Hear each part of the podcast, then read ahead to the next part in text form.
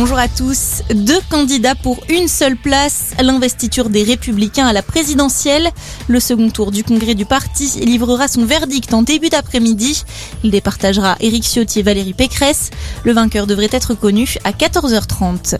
Les conditions d'entrée sur le territoire français se durcissent aujourd'hui. Les voyageurs doivent maintenant présenter un test négatif de moins de 24 ou 48 heures, selon la classification des pays d'origine.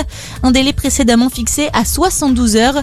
Exception faite pour les personnes avec un schéma vaccinal complet en provenance de l'Union européenne, d'Andorre ou encore de la Suisse. À noter que les liaisons reprennent avec les pays d'Afrique australe. La colère des soignants, ils se mobilisent aujourd'hui à l'appel de plusieurs syndicats. Un mouvement de grève nationale pour dénoncer le manque de personnel, la fermeture des lits et la détérioration générale du système de santé. Ils réclament une réforme en profondeur de l'hôpital public. Un rassemblement est notamment prévu à 13h devant le ministère de la Santé. Première visite diplomatique d'un dirigeant occidental depuis l'assassinat du journaliste Jamal Khashoggi en 2018. Emmanuel Macron est attendu en Arabie Saoudite aujourd'hui. Le président français sera reçu par le prince héritier Mohamed Ben Salman.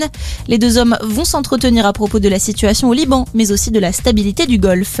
258 personnes évacuées d'Afghanistan par la France, des journalistes pour la plupart, mais aussi des civils ayant collaboré avec l'armée sont arrivés hier à Doha au Qatar. Ils seront prochainement transférés vers la France. C'est le dixième vol organisé par la France depuis septembre dernier suite à la prise de pouvoir des talibans. Une belle enveloppe pour le cinéma français. Canal Plus a signé cette semaine un accord avec les organisations du 7e art, la chaîne cryptée qui s'est engagée à verser 200 millions d'euros par an pour promouvoir la création française.